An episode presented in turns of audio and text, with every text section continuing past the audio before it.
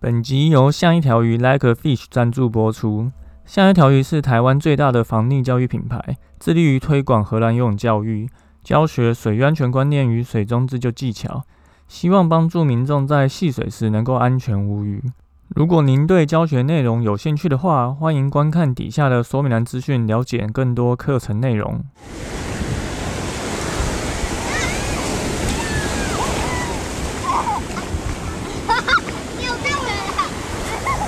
现在时间下午五点钟，海水浴场关闭，请尽速从水里上来，谢谢。Hello，大家好，你现在收听的是《救生日常》，我是焦哥，欢迎来到本周的新闻报报啦。这一周是二二八连假，天气非常好啊，这台北已经下了不知道多久的雨吼，大家应该都有看到。FB 有转发这个这一两个月的下雨天数，已经好像破了历史记录吼，好像四十几天都在下雨，真的是很夸张。所以大家不知道这连假好天气有没有出门玩呢？焦哥看新闻，连那个垦丁那边好像也很多人去玩水。那以前二二八焦哥记得都很多意外啊，但这一次好像没有看到太多意外，真的是可喜可贺。那这一周，呃，焦哥还去看了这个我之后要办这个防溺教育工作坊的新场地啊，觉得很不错。那之后可能也会在那边办很多的活动。那剩下的活动都在努力的筹备中，现在已经越来越接近夏天，越来越热，所以就请大家敬请期待。好，那就来讲一下本周的新闻报报啦。本周的新闻报报一样有三件事要跟大家说。第一则新闻就是。钓鱼穿救生衣落海，请先往海中间游，避免撞礁。有一一一个开钓具店数十年的徐朝徐昭胜前辈说，呃，他之前在新北市消防有担任这个潜水搜救队的分队长，哈。他说：“其实很多人就是钓鱼都会觉得应该不会那么衰啦，都不会就是刚好就落海，所以都不会穿救生衣。然后也觉得一般泡棉式的救生衣太重了，所以就是穿起来就不舒适。因为现在是在钓鱼的旺季哦，所以我们会看到东北角其实有很多钓客都会在这个消波块啊、堤防边或是码头边钓鱼。那如果你是觉得，这种泡棉式的救生衣太重的话，那你也可以穿这个充气式的。那充气式大概就是有一个缺点，就是气瓶放太久要换，大概就是两三年换一支。所以在这个选购上的话，可能可以挑选一下。那他自己是比较推荐日本跟台湾有些厂商的，其实是就有蛮有保障的。那一件可能大概两三千不等。那比起这个有些数百元的。充气的救生衣，那这个品质就可能比较堪忧，所以千万不要为了你的性命而把这个小钱省下来。交哥这几个礼拜其实好像常常贴到这个钓鱼意外落海的新闻哈，因为其实在台湾冬天就是会有东北季风的吹拂，所以其实东北角这一带刚好这个时节是适合。钓鱼的季节，但也因为东北季风的吹拂，会导致比较容易产生像疯狗浪啊这种状况，那也会让。钓鱼的民众就比较容易落海。那其实之前就有消防相关单位有统计过哦，如果你有穿救生衣啊，你落海获救的机会至少是有九十趴哦。那如果你没有穿，那其实获救的几率就相对低很多。所以在我们从事很多水上活动的时候，穿着救生衣本来就是一个应该也是一个保命的方法。那一般钓鱼穿的救生衣，其实跟焦哥或是平常一些大众民众会去做的水上休闲活动的救生衣款式，其实不太一样哈。像焦哥之前有写过一篇关于救生衣跟福利衣或祝福衣的文章，那会再把这个相关的那个网址跟连接放在底下，好，大家可以再下去看一下。那这边就稍微简单描述一下。一般来讲，其实救生衣。有分不同的等级，那这个等级其实就跟它的福利跟功能有关。那我们最常在从事的一些水上活动，像是独木舟、溯溪、SUP，其实穿的这一种通常叫做祝福衣，或者是福利背心。它其实福利通常可能就五十 N，那个 N 是牛顿的意思哦，大概就是五十牛顿。那它其实不是到一个非常浮的一个浮力的款式，但也因为这样子，因为我们在做溯溪独木舟 SUP，其实会有一些活动肢体的运动哦，所以如果你穿着一个浮力太强的救生衣，它反而会限制到我们的一些灵活度跟操作。以独木舟跟 SUP 为例的话，这两个活动其实大部分时间都是坐姿在滑行的哈。如果是对初学者而言，那当然如果你说进阶的玩家，可能站姿就比较多。那也因为是坐姿滑行的情况下，你坐着其实你的身体并不是一个垂直的状态哈，所以如果你穿的是一个比较长版的救生衣，其实就容易会。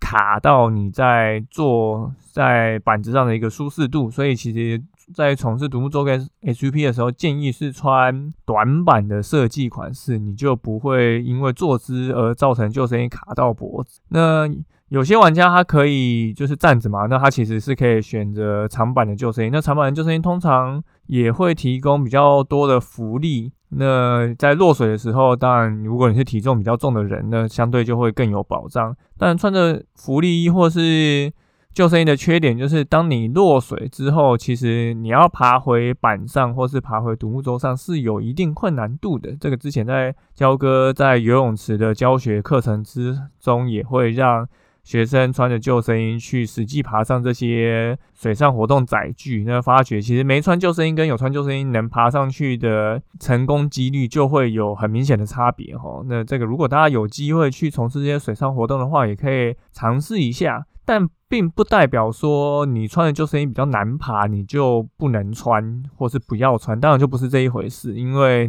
穿着当然是保命的最重要的关键。那你爬不爬上去，这个当然就是你要多去练习一些技巧，比如说脚去踩海水梯蛙式，让你可以瞬间上攀到你的独木舟或 SUP 上。那这个大家可以再找机会去试试看。然后再去溪边的话，我们也很常会从事溯溪的活动呢。那溯溪活动其实也会有很多攀爬的动作哦。那有些可能你说从事溪降，或是你去一些比较有难度的溯溪环境，有一些瀑布，你会需要绳索的攀爬。那救生衣有时候也是会容易。卡到身体，所以其实短板的那种祝福衣其实也是比较适合。那比较要特别注意的是，像溯溪活动其实会有很长，会有所谓的跳水的体验。那跳水，你的救生衣有没有穿好，其实就变得很重要。你的救生衣如果穿太紧的话，其实会卡住你的呼吸哦。正常我们的救生衣穿在身上，你的胸前大概要保持一个拳头的空间，方便呼吸，方便呼吸。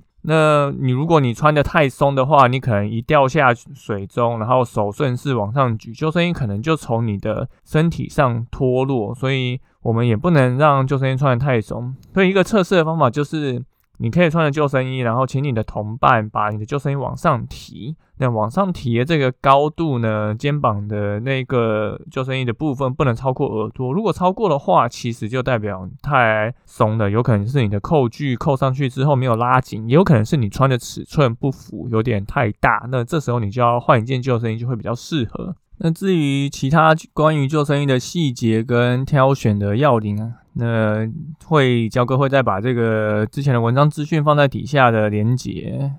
那大家可以再去看一下。好，那接下来就是第二个事事情要跟大家说的，就是在。巴西有发生一名女童，她的长发被吸入排水孔后，就最后导致在池底里面溺毙。那这个是发生在巴西的一个度假中心，那是一名在。九岁的女童身上，吼，那据新闻描述是这一行人在泳池戏水，结果这个女童的头发不慎被吸入排水孔。那她的父亲其实有察觉到异样，那马上跳入水中，但因为这个头发缠绕在排水孔中难以挣脱，所以最后这个女童被救上来的时候，其实是已经没有呼吸了。那后来送医之后也宣告不治。那在之前，在也是在巴西，在去年十月的另外一个州，其实也有发生类似的情形。那是发生在另外一名十岁的女童身上。那那时候是这个女童是他们买了自己的组装式的游泳池，然后再加以使用，就导致类似的状况发生。那在这边的安全委员会，他其实就有表示说，要尽量让这个儿童远离这个排水孔哦。一般来说，其实游泳池的排水孔都有规定，应该要加着防护盖，就是这个不仅当然是为了防止你的头发会卷入其中，那也会要避免你的四肢啊，或是你的泳衣啊就卡到这样子，然后可能就会让小朋友卡在那边，然后就起不来，就会发生遗憾。但这件事情也不是说只有小朋友会发生的，你只要是大人，你的头发或是衣物卡住，你也有可能因为这个吸力过强，没有办法挣脱，导致。没有办法，就是脱离这个险境哦。那一般来讲，社区台湾的社区都有很多的游泳池嘛，有台北、新北其实很多社区都有。那社区的游泳池其实并没有那么大哦，一般来讲大概都会有两到四个排水孔。那如果你是一个二十五公尺的标准的游泳池的话，可能至少会有六个。那你的排水孔如果越少的话，其实就代表它吸力就会越大嘛，因为它等。等于是要用比较少的排水孔去排放比较多的水，所以大家可以自己去注意看一下你自己目前比较常去的这些游泳池、游泳单位或者社区的游泳池，到底有没有在排水孔上面加上那个孔盖的的这一个装置？那如果有的话，其实就比较能够。避免这样子的状况，那当然还是建议大家尽量不要去靠近这些排水孔盖。其实现在的装置都已经，呃，设备都已经算很先进了，这种其实会卡入的意外真的是相对比较少发生。所以你会看国外的游泳池，基本上其实都不会限制大家要戴泳帽，因为没有戴泳帽，其实头发会不会四散？那如果大家的设备是很容易让头发那些卡住的话，其实就不会有。呃，规定说大家可以不用戴泳帽，所以目前其实现在因为科技的进步，设备厂的这些设备基本上都不会有太大问题。那当然，大家如果是自己在从事这些游泳或水上活动的时候，还是要注意一下。那台湾是目前还是规定大部分的游泳池都要戴泳帽嘛，所以像这样子的情形也相对比较不会容易发生。那大家就是出去玩水的时候，还是要请小心注意。好，本周新闻报报第三件事就是要跟大家讲，我们的防溺教育工作坊的成人场也要开场啦。之前就有提过，要避免真正溺水意外的发生，除了我们最基本的游泳能力跟自救能力以外，其实学习水域安全观念是相对更重要的。因为大多数的溺水意外都是可以事前的，比如说不要喝酒下水啊，下水前要做暖身，你不要穿着牛仔裤棉棉 T 下水，那你不要去找那种会有离岸流的地方，然后溪流的部分要怎么去判断深潭啊，不要在不对的地方渡溪，其实这些都是你不管会不会游泳，你都可以学会的判断，即便你是。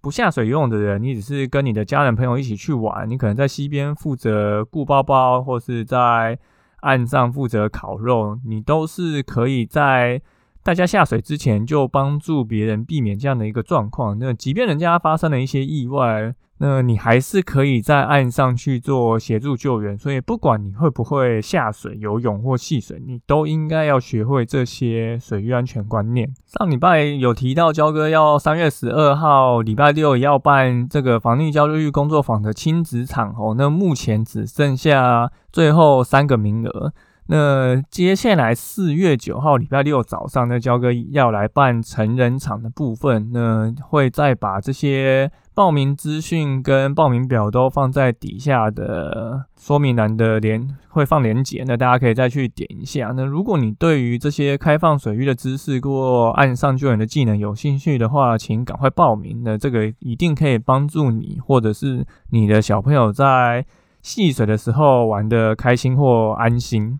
那如果你是本身是有在做共学自学，或是你一些一些学校单位或是一些公司团体，你们有这样子的一个课程需求，你们想要有自己的朋友啊，然后想要包班上课的话，那也欢迎跟我们联络，我们会在跟你们去聊这样子的细节，看什么时候来安排这个课程，能够提供你们这样子的一个服务。好。今天的新闻报报就到这边。这礼拜就是要跟大家讲三件事情。第一个就是钓鱼以后，不是钓鱼以后，钓鱼记得穿救生衣。落海的时候记得要看一下浪，那可能可以先不用往岸边游，因为浪可能会把你打着打着撞上礁石，反而会让你昏厥或产生一些肢体外伤。那如果你有去一些游泳池或是戏水。活动场合玩水的话，那也要注意这个排水孔是不是会吸水。那如果它的吸力过强，你自己的头发或是你的衣物就要小心注意，不要特别去尝试一直在那边搓来搓去。那小朋友最容易触针或什么之类的，